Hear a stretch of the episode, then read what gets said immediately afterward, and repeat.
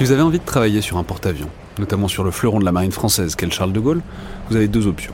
Soit vous engagez dans la marine nationale, soit entrer chez Naval Group, qui réalise les grands chantiers de maintenance et de modernisation du porte-avions, et qui va construire dans les années qui viennent son successeur, le porte-avions de nouvelle génération prévu pour 2038. En attendant, vous pouvez participer à ce projet en rejoignant les 18 000 collaborateurs de Naval Group en France et à l'international, en allant voir les offres d'emploi sur naval-group.com à l'onglet carrière.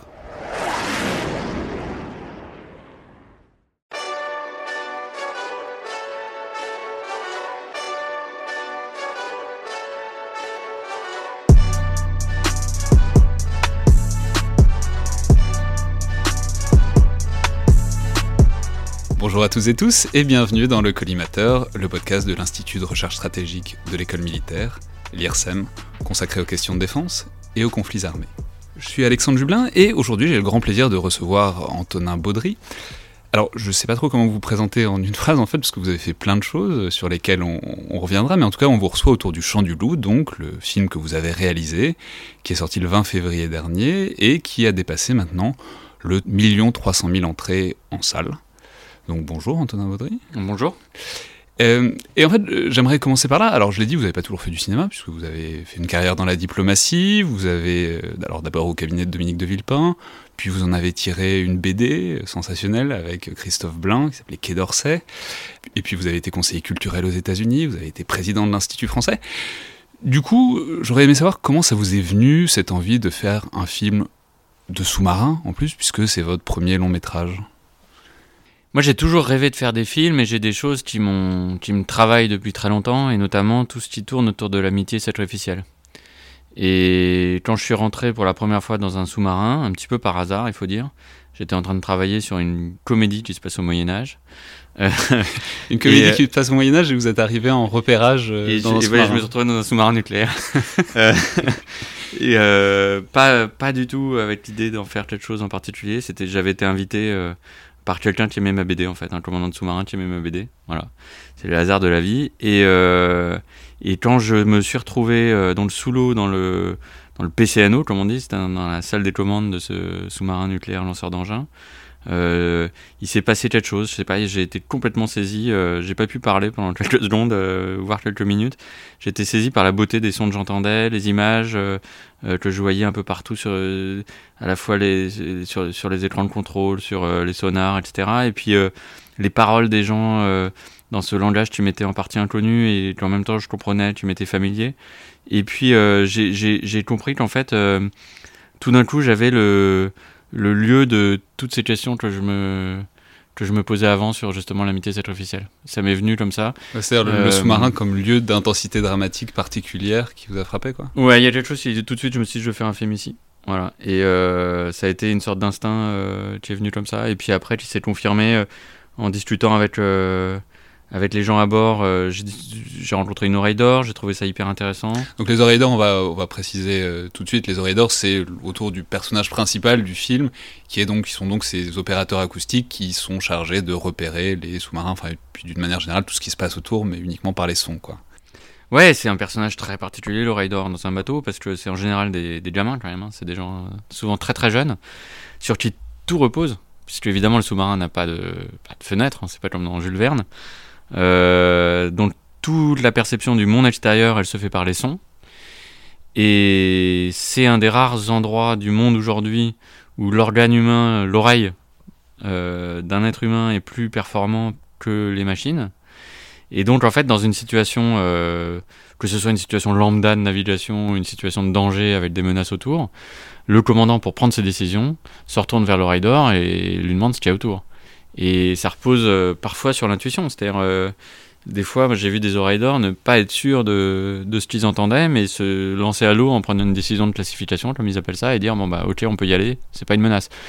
Et donc on a des gamins sur qui la vie d'un équipage entier repose, qui sont des gens qui sont en plus ultra sensibles euh, au son et donc ultra sensibles. Et comme toute personne ultra sensible qui sont ultra fragiles, parce qu'ils vivent pas dans le même monde que les autres, forcément quand vous percevez des choses que les autres perçoivent pas autour de vous, bah évidemment vous vivez pas dans le même monde. Et j'ai trouvé que c'était un personnage fascinant. Donc voilà, vous m'avez demandé comment j'en étais arrivé là, bah, c'était euh, c'était une succession d'évidences qui sont arrivées tout en, l'espace d'une heure. À, part de la, à partir de la comédie médiévale. À partir de la comédie médiévale, exactement. Et, du coup, est-ce que ça s'est passé euh, facilement? Parce que bon, c'est un film de guerre, donc avec des explosions, avec des effets spéciaux, avec un univers en plus qui est hyper spécifique, qui est à découvrir. Donc en fait, c'est pas, on, pourrait penser, c'est pas forcément le, le, thème le plus facile pour un premier long métrage. Euh, il y a quand même beaucoup d'enjeux, c'est quand même un défi. Ça s'est passé facilement, naturellement? Euh, je sais pas. Alors en fait, moi quand j'ai euh, imaginé l'histoire, je me suis pas préoccupé de si c'était facile ou difficile à faire. Vous saviez toujours que c'était vous qui alliez le faire? Bah j'avais envie de le faire en tout cas.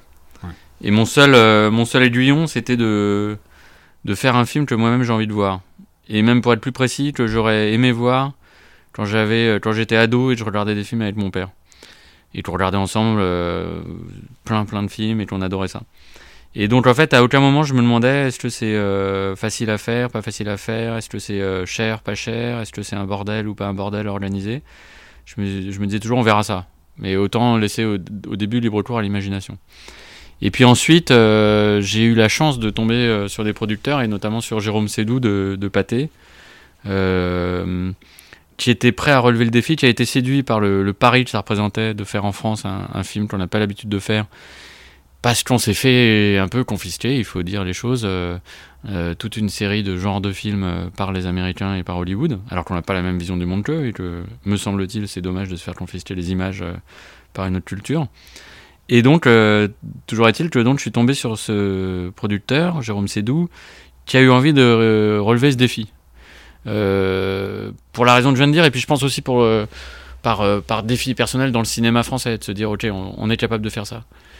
Et, hum, et donc c'était quelqu'un, et c'est quelqu'un qui fait pas les choses à moitié, c'est-à-dire qu'il vous dit pas, euh, euh, bon bah le film coûte 10 et on va le faire pour 3. Ce qui est quand même euh, un peu ce qui arrive parfois. Et donc. mais oui, mais bah, parce que justement, je suis pas dans les secrets de la production, mais j'ai lu quelque part que c'était un budget autour de 20 millions d'euros, donc ce qui est un gros budget pour le cinéma français. Et en même temps, donc j'avais aucune idée, donc je suis allé regarder et j'ai vu, je suis allé voir mon film de sous-marin préféré qui est Crimson Tide donc USS euh, Alabama en français, un film incroyable de Tony Scott en 1995, et c'était 53, 53 millions de dollars, alors que dans Crimson Tide, en fait, il y a quasiment rien, il y a quasiment pas d'effets spéciaux, c'est que quasiment que un huis clos. Euh, du coup, alors que vous, bon, il y a plein d'effets spéciaux, il y a plein de trucs qui sont plus compliqués à faire. Certes, ça a dû baisser de coût en 20 ans, mais euh, ah non, le coût a monté. Aujourd'hui, ah les Américains. Oui, j'ai un copain dans la production aux États-Unis qui m'a dit que le même film aux États-Unis aurait coûté 9 fois plus cher. Oui, les coûts ont monté. Euh, je pense que tout l'argent euh, dépensé se voit à l'écran. Je suis assez fier de ça. Et je pense que mes producteurs sont fiers de ça aussi. C'est-à-dire que le, voilà, l'argent qui a été mis, bah, on, le voit à l'image. Euh, voilà. Après, c'est vrai qu'en France, on a un vrai savoir-faire là-dessus. on, est capable de faire des choses assez bien pour euh, beaucoup moins d'argent que, que, les Américains. alors justement, c'est intéressant puisque le film de sous-marin, effectivement, c'est essentiellement les Américains. Alors je parlais du film de sous-marin parce que moi j'ai l'impression que c'est un genre à part entière parce que c'est hyper spécifique. Mais donc il y a un certain nombre de très grands films. Euh, il y a, euh, donc je parlais de Crimson Tide, mais il y a À la poursuite d'Octobre Rouge avec Sean Connery, donc un film de John McTiernan. Il y a même U571 un peu après. Juste, vous les avez vus, revus ces films pour faire le film ou pas? Alors surtout pas. Je me suis absolument interdit de regarder des films de sous-marins pendant que je préparais mon film. Bon, il se trouve que je les connaissais. Bon, c'est vrai que moi, les, films de sous-marins, j'aime bien ça. Je pense que sinon, j'aurais probablement pas euh, euh, flashé sur un sous-marin. Ou... Mais je me suis absolument interdit pour une raison précise c'est que j'ai eu la chance de pouvoir observer le, réel. Euh, c'est-à-dire immerger sous l'eau. J'ai écrit le scénario en partie sous l'eau dans des sous-marins. Euh, mon équipe euh, technique, euh, mon chef mes acteurs ont pu embarquer dans des sous-marins. On a eu la chance, mon décorateur aussi, on a eu la chance de pouvoir observer le réel. Pour moi, c'est beaucoup plus fort de travailler le réel que de travailler des images faites par d'autres qui donnent forcément des clichés. Et donc j'ai même interdit à mon équipe de regarder Das Boat, euh, Rouge, tous ceux que vous citez. Après, ils font ce qu'ils veulent. Mais je leur ai dit surtout ne vous inspirez pas de ça. On travaille le réel. On stylise nous-mêmes. On prend pas des clichés faits par les autres. Voilà. Ouais, mais alors euh, c'est très intéressant parce que vous avez eu le soutien de ce qu'on appelle la mission cinéma euh, de, du ministère des Armées, euh, ce, qui est, ce qui est intéressant. Alors souvent c'est un... la mission cinéma a été créée un tout petit peu après qu'on ait lancé le projet. D'accord. Mais il y a eu une coopération quand même. Absolument. Euh, il y a eu une forte coopération avec les, sous-mariniers. C'est ça, ça, qui est intéressant, c'est que souvent on parle d'un soutien financier qui est, enfin, je sais pas, le secret de la production c'est un autre sujet, mais surtout ce qui est précieux c'est la, possibilité d'embarquer. Alors vous avez embarqué souvent, combien de fois, longtemps? Enfin, c'est passé comment? Euh, Oui, beaucoup de fois, euh, jamais très longtemps, en général entre 2 et 4 jours, mais dans plusieurs sous-marins différents. Et je dois dire que la coopération, effectivement, avec les forces sous-marines, euh, euh, la marine, la mission cinéma, la DICODE, etc., été vraiment euh, exemplaire. ce sont des gens avec qui la confiance n'est pas immédiate. Il faut gagner leur confiance. Et une fois qu'elle est établie, les choses deviennent très simples et très naturelles. Il y a une vraie fraternisation même entre mes équipes de tournage et, et l'équipage des sous-marins parce qu'on s'est aperçu qu'on fonctionnait pareil.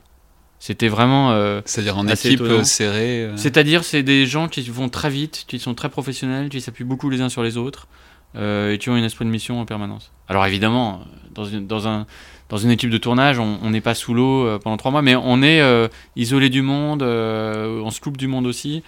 Enfin, il y a beaucoup de points communs.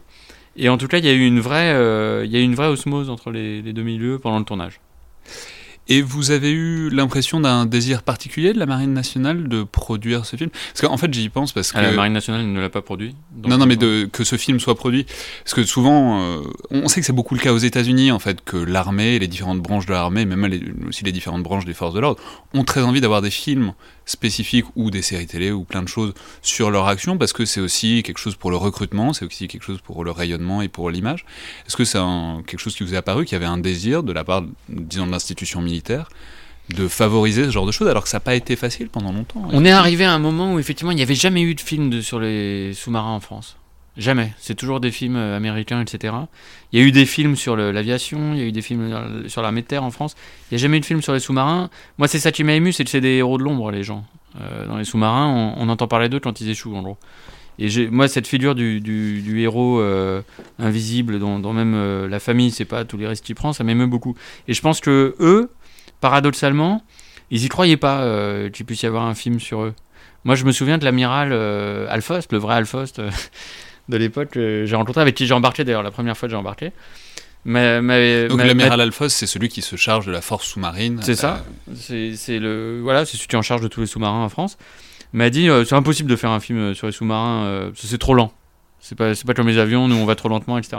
moi j'avais déjà, je commençais déjà à réfléchir à une idée de film et à avoir mon film en tête, donc ça me faisait un peu sourire. Mais et puis finalement on l'a convaincu, mais mais voilà, il y avait il y avait un peu, il y avait pas une demande de leur part du tout. Ils y croyaient plutôt pas. Euh, mais quand ils ont vu qu'on se mettait au travail, euh, ils étaient ravis. Parce que euh, c'est vrai que c'est, ne serait-ce que je vais vous dire une chose. Nous, on a pu embarquer dans les sous-marins. Mais leur famille n'a pas le droit d'y mettre le pied. Et donc très souvent, mais c'est les retours que j'ai là maintenant, c'est que les, les, les, filles, fils, frères, femmes des, des sous-mariniers, tout d'un coup découvrent le, quotidien de leur, leur mari, leur père ou, ou leur fils à, travers le film. Et euh, j'ai des témoignages très très émouvants de... là-dessus d'ailleurs. Euh, mais, mais voilà, donc il y a toujours ce, ce plaisir-là, c'est sûr, de, de, se dire bon, bah voilà, ce que, ce que je fais, au moins il y a d'autres personnes qui en seront les témoins oui, parce qu'on a eu, euh, il n'y a pas très longtemps, Nathalie Guibert, qui est journaliste au Monde, euh, spécialiste des questions de défense, qui a embarqué aussi sur euh, des SNA, donc sous-marins nucléaires d'attaque, et des SNLE, sous-marins nucléaires lanceurs de joint, qui disait que c'était parfait en tout point, notamment en termes d'espace, quoi, que l'espace de vie était parfaitement rendu, ce qui effectivement est un truc. Et notamment, on voit très bien dans le film l'opposition entre les sous-marins nucléaires d'attaque, où tout le monde est rassemblé, tout le monde est un peu les uns sur les autres, et les sous-marins nucléaires lanceurs d'engins qui sont ces espèces d'immenses machines, euh, voilà, qui sont presque un vaisseau spatial, quoi. Mais alors c'est plus que ça, il y a même une opposition d'esprit, je trouve, entre les deux. Que, pour moi, hein, je parle en mon nom, euh, pour moi les SNA c'est des pirates. C'est vraiment euh, les types, le premier truc qu'ils font quand ils plongent, c'est de retirer leur grade, retirer le haut de leur uniforme, ils se laissent pousser la barbe, ils sont les, les, les, étudiants, il y a des têtes de mort dessus, mais c'est pas les têtes de mort euh, agressives, euh, c'est les têtes de mort de pirates, c'est des trucs d'ado en fait. Et ça vient d'ailleurs de la Seconde Guerre mondiale où euh, certains navires, le Ruby, le Casablanca, sont battus avec les Anglais contre les Allemands. Du coup, ils ont été autorisés par la reine d'Angleterre à porter le Jolly le, le, Roger. Donc, des, tout ça, c'est des aventures complètement héroïques qui sont derrière. Et alors que le SNLE, c'est vraiment le dernier ressort du président, c'est le côté, c'est la royale, quoi. C'est vraiment. Euh, euh, alors vous dites vaisseau spatial, c'est vrai, il y a un côté un peu, euh, il y a un côté un peu spatial dans, dans un SNLE. Et au-delà de ça, il y a même un état d'esprit à bord qui est vraiment très différent. Moi, j'ai discuté avec un, officier qui a été dans les deux, et qui retrouvé, qui s'est retrouvé dans la même situation dans les deux. Il s'est retrouvé en pleine nuit tout seul, chef de car, et il y a un truc qui pète, je sais plus ce que c'était, un bout de sonar, un machin. Et donc, euh, il, bricole un truc, il trouve une pièce de rechange, il la bricole dans le SNA. Et le matin, quand le, Pacha arrive, il lui dit euh, Au fait, euh, j'ai remplacé le, machin qui avait craqué avec tel bout que j'ai rafistolé à tel endroit. Le Pacha lui dit Très bien. Il, il lui arrive la même chose dans un SNLE. Il, il, s'apprête à faire ça. Et, un type qui il dit, lui saute dessus Mais t'es fou, il faut d'abord faire une réunion pour savoir si c'est opportun de faire ça maintenant. Parce que dans le SNLE, Rien n'est fait au hasard. Il faut, il faut être sûr que cette pièce de rechange, on en a qu'une. Est-ce que c'est maintenant qu'il faut l'utiliser ou est-ce qu'il faut attendre euh, parce pour si le deuxième sonar pétait, etc., etc. Et donc, c'est là quand il m'a raconté ça, moi, ça, j'ai, vu tout de suite ce que ça voulait dire. Là. bien sûr. Alors, il y, a y les, y a les endroits et puis il y a aussi les personnes. C'est-à-dire, c'est. Euh, vous avez dit que vos acteurs ont embarqué aussi parce que c'est, c'est hyper intéressant parce que c'est vraiment un truc là-dedans, le travail d'acteur. Euh, c'est-à-dire, quand on connaît un peu les marins en général, euh, et sous-mariniers en particulier, il y a un truc avec les corps, il y a un truc avec la manière de se tenir, la manière de se positionner dans l'espace, euh, qui en tout cas moi m'a rappelé des gens et m'est apparu assez parfait. Donc c'est comment est-ce que vous en êtes arrivé là? C'est-à-dire c'est les acteurs qui ont fait leur truc dans leur coin, c'est vous qui saviez ce, que ce à quoi vous vouliez arriver? Alors c'est plusieurs choses. D'abord il y a la décision de faire les décors à l'échelle 1 il y a des scènes qui sont tournées dans les vrais sous-marins, mais les salles de commande. J'allais vous demander, il y, en a beaucoup des scènes dans les vrais sous-marins? Ouais. Toutes celles qui ne sont pas dans les salles de commande. les salles de commande ont été faites en décor, tout le reste est dans les vrais sous-marins. Euh, par exemple, la, scène où euh, ils échangent, ils authentifient le code, c'est dans un vrai SNLE.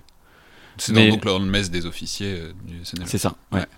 Mais donc, quand j'ai fait les, les, décors dans le salle des commandes, j'ai pris une décision qui était pas évidente a priori, qui a surpris en tout cas, qui était de les faire à l'échelle 1, parce que c'est très compliqué. Euh, une caméra, c'est gros, il y a du monde derrière, etc., y compris moi. Euh, et évidemment, c'est toujours plus simple d'avoir de la place. J'avais pas envie de faire des plans comme certains plans d'Octobre Rouge, où euh, tout d'un coup, on a, alors on, on, a l'impression d'être à 15 mètres du sous-marin, on a l'impression que le sous-marin, tout d'un coup, c'est le Drugstore Publicis, et que alors ça permet de faire un beau plan hein, c'est sûr avec tout le monde à l'image et tout mais tout d'un coup on a l'impression qu'on est dans on est plus du tout dans le réel. Je me suis fixé comme règle que non seulement les décors étaient à l'échelle 1 mais en plus l'objectif de la caméra serait toujours dans le lieu de vie. Ce qui posait un nombre de problèmes considérable. Mais ce qui permettait aussi. Parce que spécialement dans les SNA, c'est tout petit. Donc mettre une équipe de tournage sur un endroit qui contient à peine les sous-mariniers en temps normal, c'est considérable quand même. Ouais, et ça permettait aussi euh, d'avoir une vraie vérité justement dans l'occupation de l'espace. Parce que si vous grandissez le décor, les acteurs sont plus distants les uns des autres. Si vous le gardez à, la même distance, ils sont obligés physiquement de jouer en étant les uns sur les autres et donc d'être dans le, vrai quotidien euh, des sous-mariniers. Par ailleurs, euh, j'ai fait, euh, j'aurais fait faire pas mal de chorégraphie à mes, acteurs. Euh, j'ai une amie qui est chorégraphe que j'ai fait venir sur le plateau. On a travaillé tous ensemble parce qu'il s'agissait d'arriver à créer un équipage, c'est-à-dire des gens qui sont capables d'agir de manière synchronisée et même qui se sentent les uns les autres sans forcément se voir ou se toucher. Et ça, c'est quelque chose de très impressionnant. Là, vous voyez tout de suite que les gens se connaissent dans la façon dont ils bougent ensemble ou pas. Et donc j'ai voulu recréer ça. Et ça, ça a été du travail de préparation, ça a été beaucoup de répétitions sur le plateau avant de tourner, etc. Donc ça a été, euh, ça a été un truc mûrement réfléchi. Et puis les acteurs, c'est vrai que le fait de les faire euh, plonger sous l'eau avec des vrais sous-mariniers et aussi d'avoir des figurants sous-mariniers sur le plateau qui étaient là autour d'eux, ça les a aussi euh, mis dans le jus.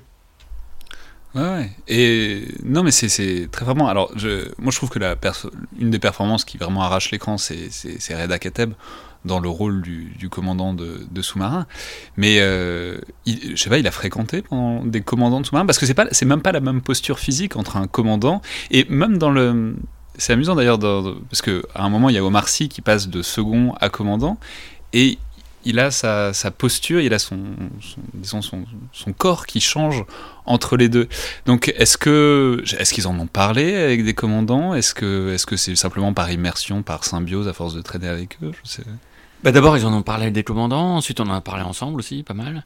Et puis c'est des super comédiens, c'est-à-dire que c'est des gens qui sentent, euh, qui sentent les choses importantes, structurantes dans les corps. Euh, c'est des, acteurs qui jouent avec leur corps. Et ça, c'est fondamental parce que euh, les acteurs qui jouent avec leur tête, c'est toujours compliqué, je trouve.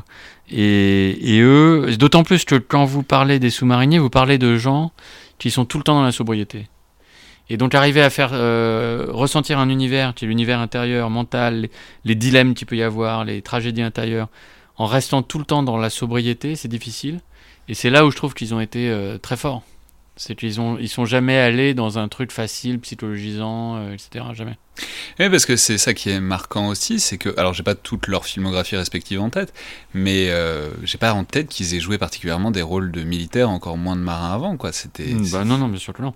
Mais cela dit, euh, c'est ça qui est chouette. C'est, euh, je pense, que c'est chouette pour eux et c'est chouette pour moi. C'est-à-dire que pour eux, ce qui est chouette, c'est de jouer des, de découvrir les métiers des autres, un métier différent à chaque aventure. Et pour moi, c'est de faire faire des choses qu'on n'a jamais vues faire faire à ces comédiens-là? Alors le choix, c'est fait comment bah, Notamment, je pense à Mathieu Kassovitz, euh, qui a un personnage qui a une manière de jouer très particulière. Moi, qui m'a rappelé un peu son personnage dans le Bureau des légendes, que je saurais pas très bien décrire, mais c'est quelqu'un qui à la fois est dans le moule et en même temps on sent qu'il y a quelque chose un peu fragile, pas envie de dire fine fêlure, mais qu'il est un peu sur la brèche en permanence. Est-ce que c'est, par exemple lui, est-ce que c'est pour ça que vous l'avez choisi, avec en tête son rôle de Malotru, donc dans le Bureau des légendes? Est-ce que c'est autre chose? Non, pas du tout, parce que j'avais pas vu le Bureau des légendes à l'époque. Non, c'est que, je sais pas, euh, une intuition, euh, une rencontre avec lui, je le voyais bien en Alphost.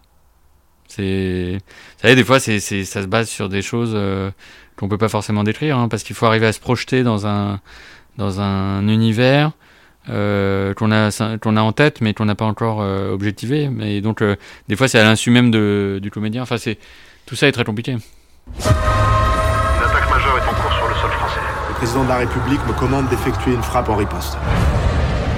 Nous avons été pris au piège. J'ai passé ma vie à apprendre à des gamins à faire confiance à un système.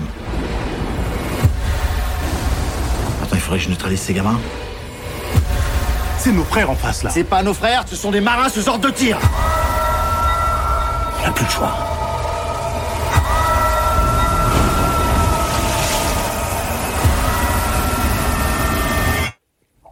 Il est là.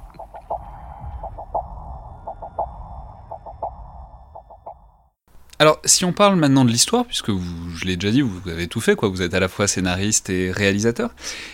J'aimerais parler un peu de, vos choix parce que euh, ce que j'ai trouvé très intéressant, c'est que avec le film de sous-marin, c'est pas qu'il a, c'est pas une solution de facilité parce que c'est jamais facile, mais il y a un truc, disons, complètement organique avec le film de sous-marin, c'est le huis clos qui marche très bien, qui structurellement provoque forcément de la tension. Ça se voit très bien dans Crimson Tide par exemple. Enfin, il y a un truc de claustrophobie. Forcément, ça monte au bout d'une heure et demie à rester dans un sous-marin. Quoi qu'il arrive, on va ressentir de la tension. Or, vous, vous avez fait le choix de casser ce truc-là, à peu près en permanence, alors avec des scènes à terre, et puis aussi avec un certain nombre de scènes filmées dans l'eau, c'est-à-dire on voit les sous-marins glisser dans l'eau. Donc voilà, comment est-ce que est-ce que c'est un choix conscient? Est-ce que c'est vous avez voulu le faire comme ça? Euh, Comment est-ce que ça vous est venu cette manière de filmer le sous-marin de l'intérieur, mais pas que de l'intérieur, quoi? Bah moi, ça me fait rêver de voir des, des fonds sous-marins, des. Ah, c'est hyper beau. Des, en plus, pour moi, le, le, sous-marin a une forme très très belle. Organique, en fait, il ressemble à une baleine. Et donc j'avais envie de le montrer, j'avais envie, euh, j'avais envie de le voir, j'avais envie de voir. C'est vrai de voir un intérieur et un extérieur. Je sais pas, moi j'adore ça. Surtout quand c'est quelque chose comme ça de, de l'ordre du confinement. Et non, je sais pas là. C'est oui, c'est un truc de, de rêverie. Toi, j'avais envie de le voir comme ça. Il y a pas vraiment de raison théorique, c'est plus une raison sensuelle en fait. Ouais, mais du coup, c'est aussi vous, avez, vous Enfin, c'est toujours à la fois à terre et à la fois dans le sous-marin. Quoi. C'était important de montrer, je, sais pas, cette articulation, parce que c'est vrai que le sous-marin, en fait, par essence, est commandé, enfin surtout le SNLE est commandé depuis la terre. C'est toujours une tension dans les films de sous-marin, la transmission de l'ordre et la, capacité d'établir une connexion ou pas. Oui, mais ce qui est intéressant, c'est justement après ils sont coupés. C'est-à-dire qu'ils peuvent plus communiquer. Moi, ce que je trouve hyper intéressant, c'est des gens qui ne peuvent plus communiquer ensemble, mais qui forment une famille et qui se connaissent suffisamment pour arriver à savoir ce que les autres pensent, ce que les autres vivent. Et qui sont, euh, qui sont toujours ensemble même quand ils sont séparés. C'était ça depuis le début qui m'intéressait. Et c'est ça, je trouve, que permet le dispositif des sous-marins. De créer ça de manière extrême. Parce que quand vous êtes dans un SNLE, ou dans un SNA d'ailleurs, mais encore plus dans un SNLE, vous êtes coupé du monde, euh, et vous ne savez pas si le monde existe encore à la limite. C'est vraiment quelque chose de très très particulier. Alors, juste, il y a une histoire d'amour dedans. Euh, pourquoi une histoire d'amour? Enfin, c'est-à-dire, ça marche très bien. Elle est connectée à l'intrigue euh, de Sous-marin aussi par un détail. Euh, Ah, c'est pas un détail. non, non, mais pas par un détail, mais par un. Enfin, il y a, disons, il y a une articulation, il y a Ouais. une charnière entre les deux sur un événement très précis. Deux, ouais. Et pourquoi euh, C'est des vies très particulières, hein, les vies de sous-mariniers. C'est-à-dire, c'est des gens qui sont sous l'eau 70 jours d'affilée. Et quand vous avez des jeunes qui s'engagent là-dedans, c'est très particulier pour eux parce que ils sont évidemment pas sur les réseaux sociaux, pas sur Facebook, pas sur Internet, ils ont pas le téléphone, machin. Donc les rencontres se font vite. Les, et ça fait partie de leur vie, justement, soit d'être attendu, soit de pas l'être, et de, rencontrer quelqu'un très vite. Et euh, moi, ça m'a beaucoup touché la candeur et la beauté de, de ces rencontres-là, telles que, telles que j'ai pu les, les comprendre à travers euh, une discussion avec euh, des jeunes sous-mariniers. Et je trouvais que ça faisait vraiment partie du rythme que j'avais envie de donner au film, qui est, une rencontre comme ça. Et en plus, une rencontre qui bouleverse l'ordre du film, puisque c'est finalement paradoxalement, grâce à cette rencontre-là, c'est à cause de cette rencontre au début qu'il n'est pas là où il devrait être. C'est grâce à ça, finalement, qu'il est en situation de pouvoir sauver euh, un certain nombre de vies. Donc voilà, c'est quelque chose qui m'a toujours parlé, ça. Bah alors justement, maintenant on va peut-être un peu entrer dans, dans les spoilers. Enfin, alors si vous n'avez pas vu le film, alors d'abord allez le voir. Mais en même temps, à 1 million 300 000 entrées, on peut penser que statistiquement les auditeurs du collimateur seront allés le voir. Mais sinon, mettez sur pause et reprenez après. Euh, mais sur les choix même, euh, sur les choix scénaristiques, ce qui est hyper intéressant et ce qui est très marquant, c'est que vous mettez en scène un combat, ok, mais un combat entre Français un combat fratricide et ça a frappé beaucoup de monde quand, quand, quand j'en parlais un peu. C'est-à-dire, pourquoi euh, Est-ce que c'est pour le ressort dramatique, donc du côté fratricide Ou est-ce que, je sais pas, j'ai plein d'autres hypothèses aussi sur, euh, sur euh, par exemple, est-ce que ça aurait été compliqué de, de désigner un ennemi, euh, spécialement pour une nation ennemie, spécialement pour un, pour un film qui est fait avec le partenariat de la, de la Marine nationale? Oh non, alors pas du tout. C'est pas pour des raisons de cet ordre-là, non. Ah non, non. Je dois dire un truc, c'est que le une des choses qui, qui- qui me font vraiment plaisir, c'est le fait que en France, il y a un respect de l'auteur qui est extraordinaire. Vous mentionnez tout à l'heure les États-Unis, où il y a eu euh, beaucoup de films qui ont été faits, euh, parfois en collaboration avec l'armée, etc.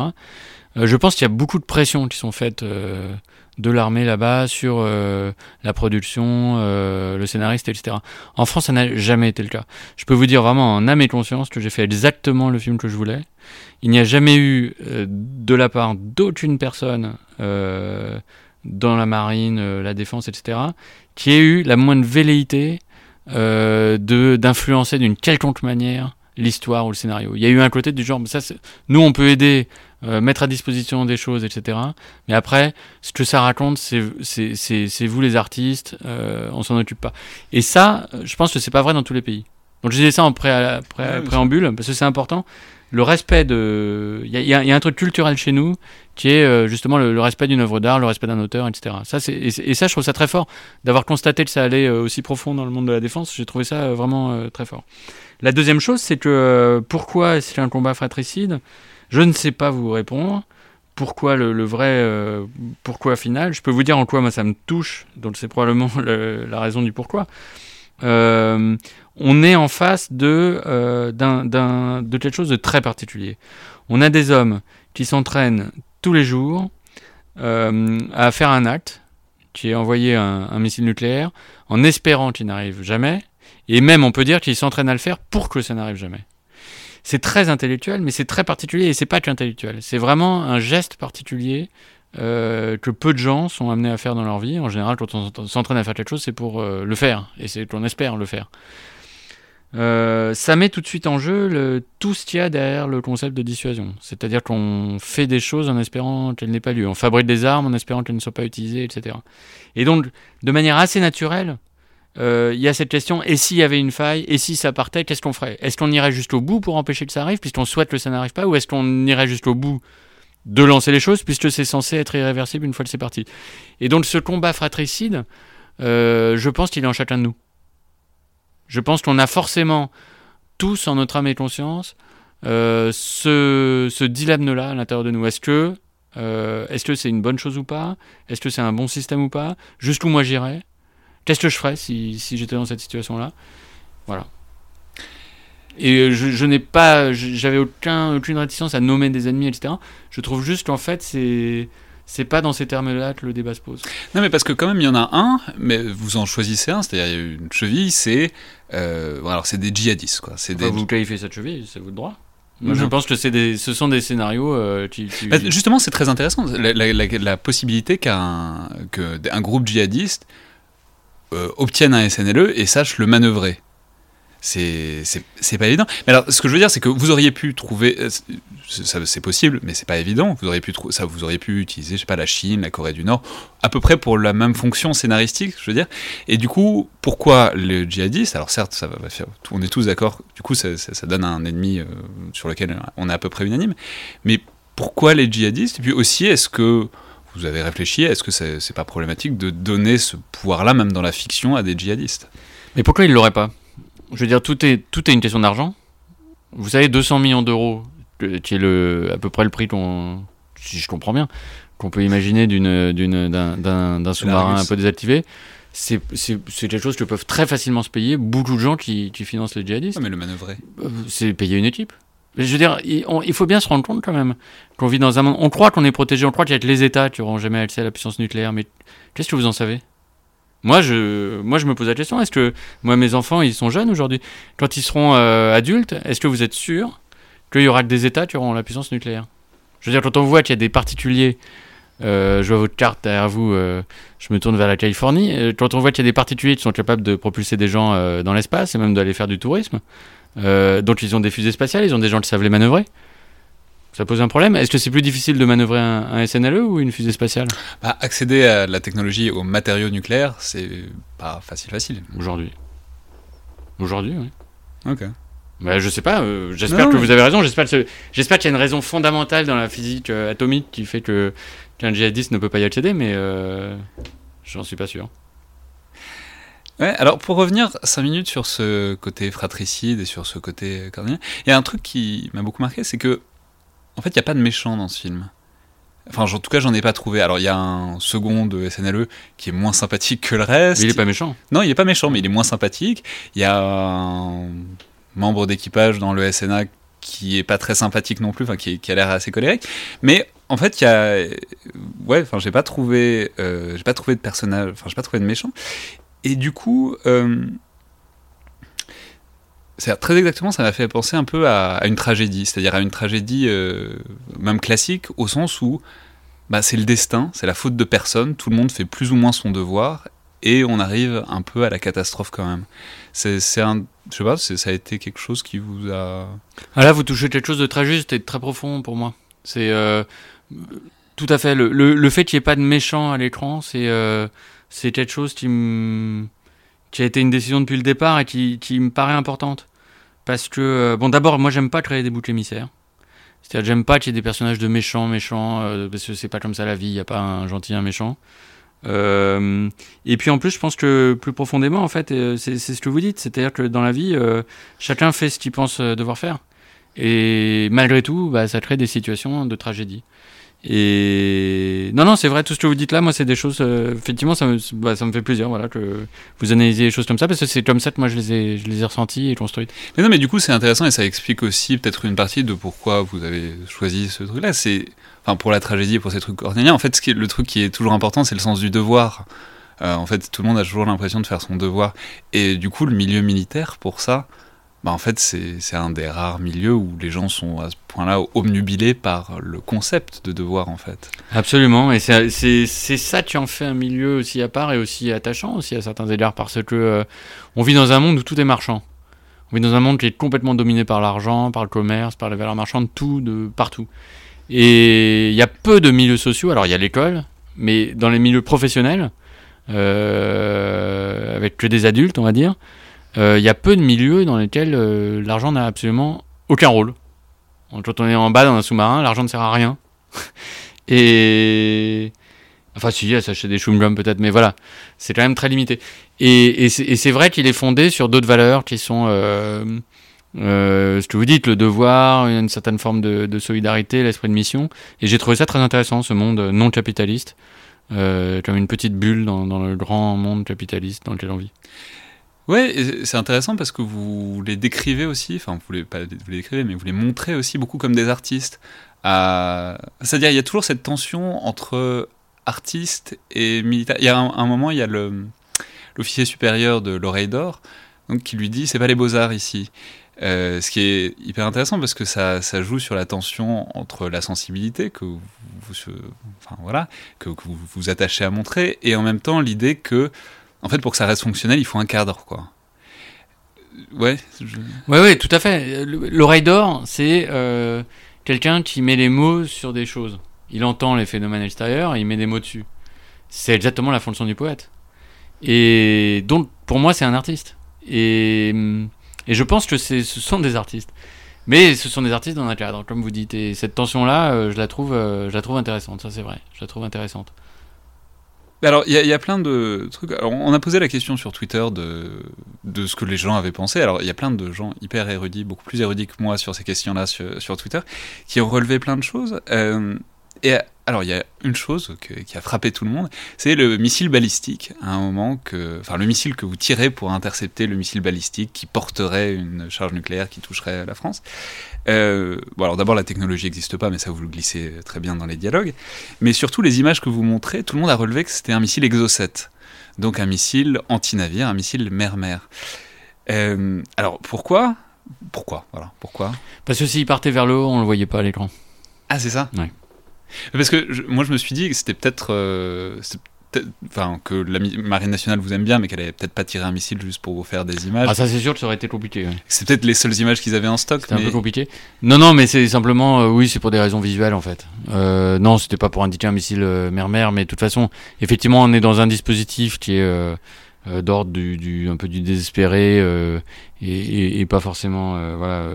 donc, je me suis dit, ça avait, ça avait pas d'importance l'exactitude en l'occurrence.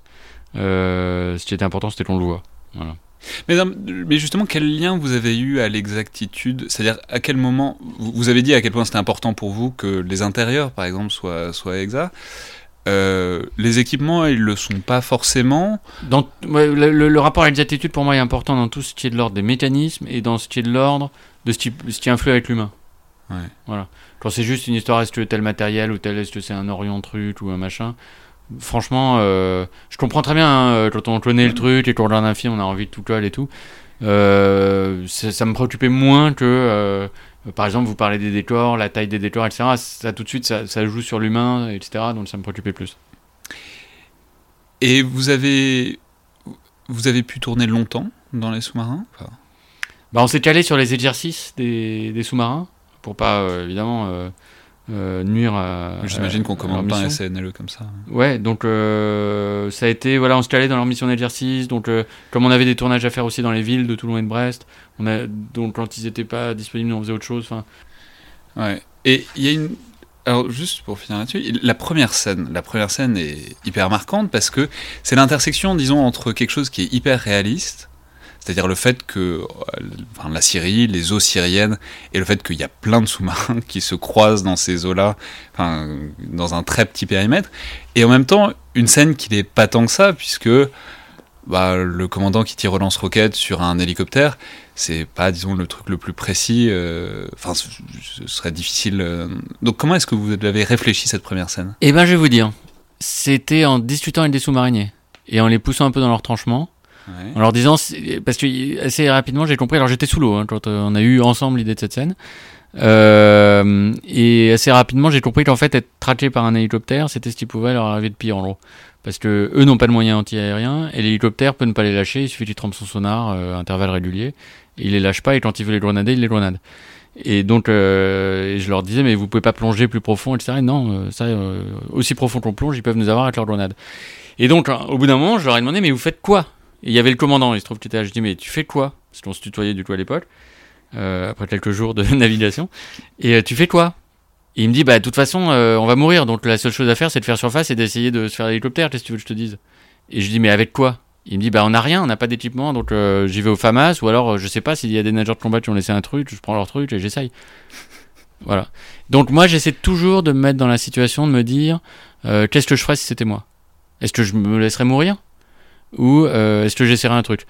Est-ce que alors après le commandant je lui dis mais qui y va sur le sur le pont? Tu, tu, tu commandant tu vas pas y aller toi? Il me dit bah si je vais pas envoyer quelqu'un à ma place pour faire ça de toute façon comme c'est complètement désespéré j'y vais moi voilà Donc après, je sais que les gens disent ah c'est pas réaliste et tout parce qu'effectivement c'est c'est pas prévu que ça arrive comme ça. Mais n'empêche que qui vous dit que ça va pas arriver comme ça puisqu'il n'y a pas de moyen anti-aérien et que si vous êtes euh, suivi par un hélicoptère comme ça qui veut votre peau, il va l'avoir. Donc ça ça suscite des manœuvres désespérées qui sont tout à fait logiques. Et parmi ces manœuvres désespérées, euh, il y a celle-là. Est-ce qu'elle peut marcher ou pas? Oui, celle-là a des chances de marcher. Quand, quand le personnage joué par Omar Sy sort du sous-marin pour essayer d'aller euh, communiquer avec l'autre, bien sûr que ça a aucune chance de marcher. Et d'ailleurs, dans le film, ça marche pas. Mais quand c'est ça ou rien, quand c'est ça ou la mort pour tout le monde, bah moi je pense que l'esprit justement euh, de, de mission et de sacrifice dont vous parliez dans l'armée, l'esprit du devoir, c'est de se dire bah je le fais. Parce que sinon quoi? Donc voilà, donc ce que- ce qu'on peut vivre comme des scènes irréalistes, je le comprends, mais, euh, mais c'est des scènes qui sont pensées. C'est des scènes qui, à mon avis, s'il y avait eu les personnes avec lesquelles j'ai discuté dans les situations qui sont dans le film, c'est ce qu'elles auraient fait. Et quand je dis à mon avis, j'en suis sûr.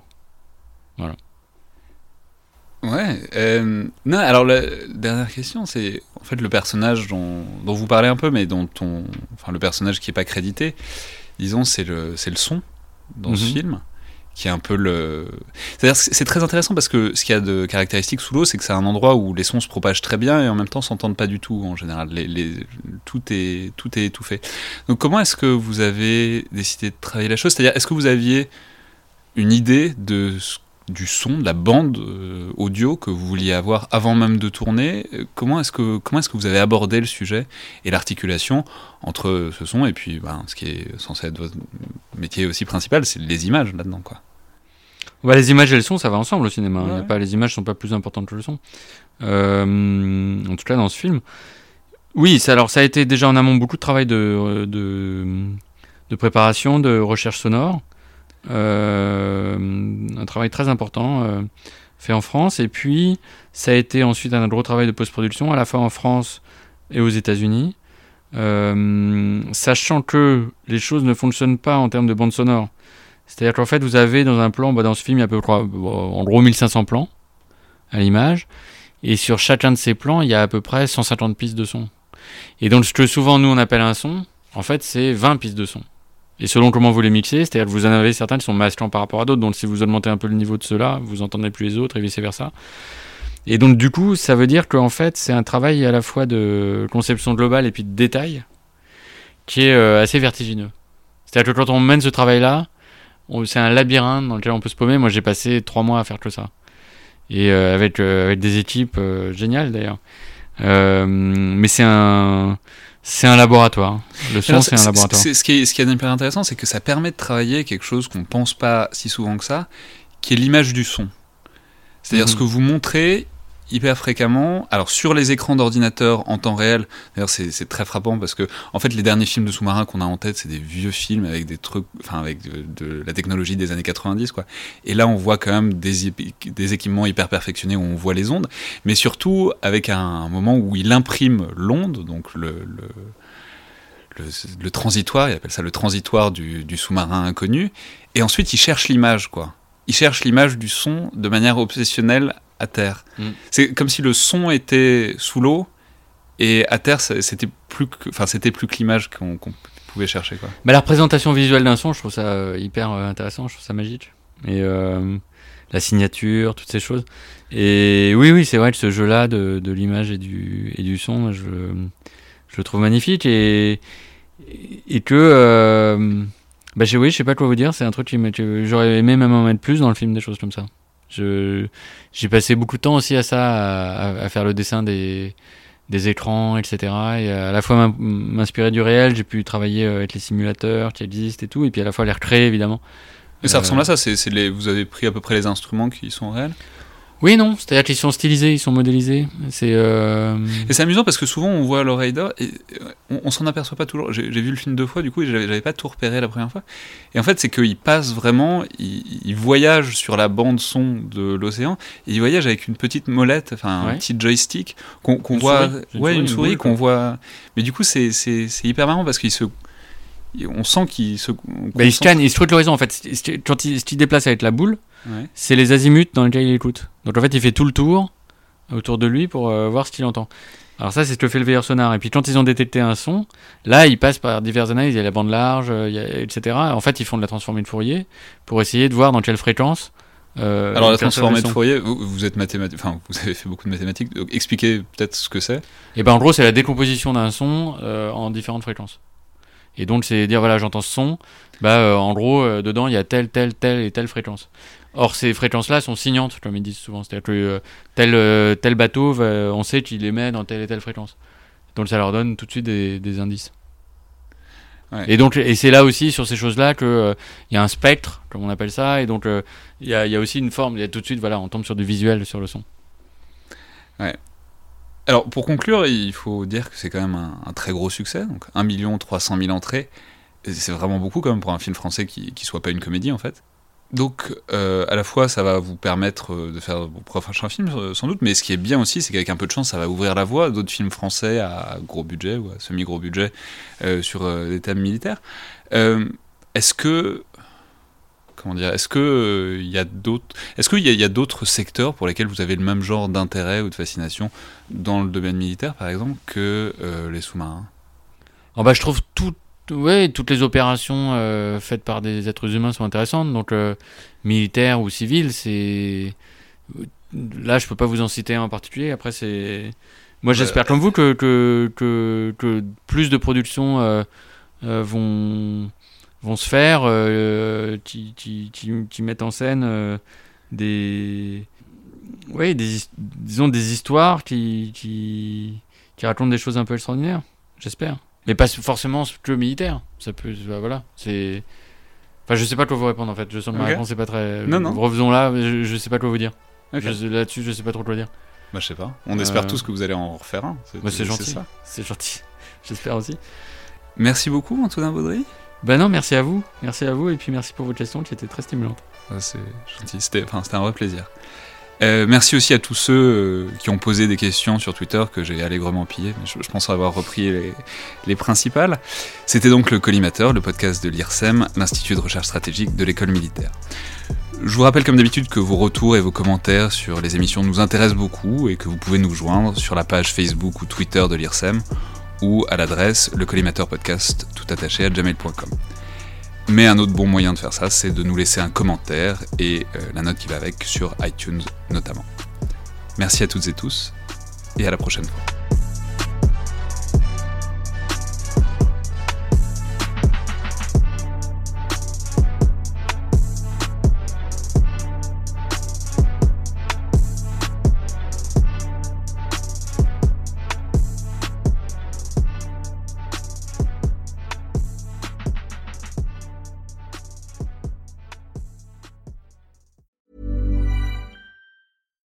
Deserves the best, and there's no better place to shop for Mother's Day than Whole Foods Market. They're your destination for unbeatable savings, from premium gifts to show-stopping flowers and irresistible desserts. Start by saving 33% with Prime on all body care and candles. Then get a 15-stem bunch of tulips for just $9.99 each with Prime. Round out Mom's menu with festive rosé, irresistible berry chantilly cake, and more special treats. Come celebrate Mother's Day at Whole Foods Market.